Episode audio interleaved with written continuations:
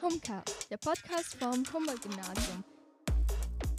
Mit zwei Lehrern, die sich fragen, ob die Schule auf einen zweiten Lockdown vorbereitet ist. Wenn jetzt ein Lockdown käme, dann würde ich mich viel sicherer fühlen. Wir wissen ein bisschen mehr, ja, aber das ist alles auf Eigeninitiative. Und mit Schülern, die dem Schulleiter endlich mal alles fragen können, was sie wollen. Wie viel verdienen Sie? Man verdient immer so viel, wie man bekommt, aber es ist in der Regel immer zu wenig.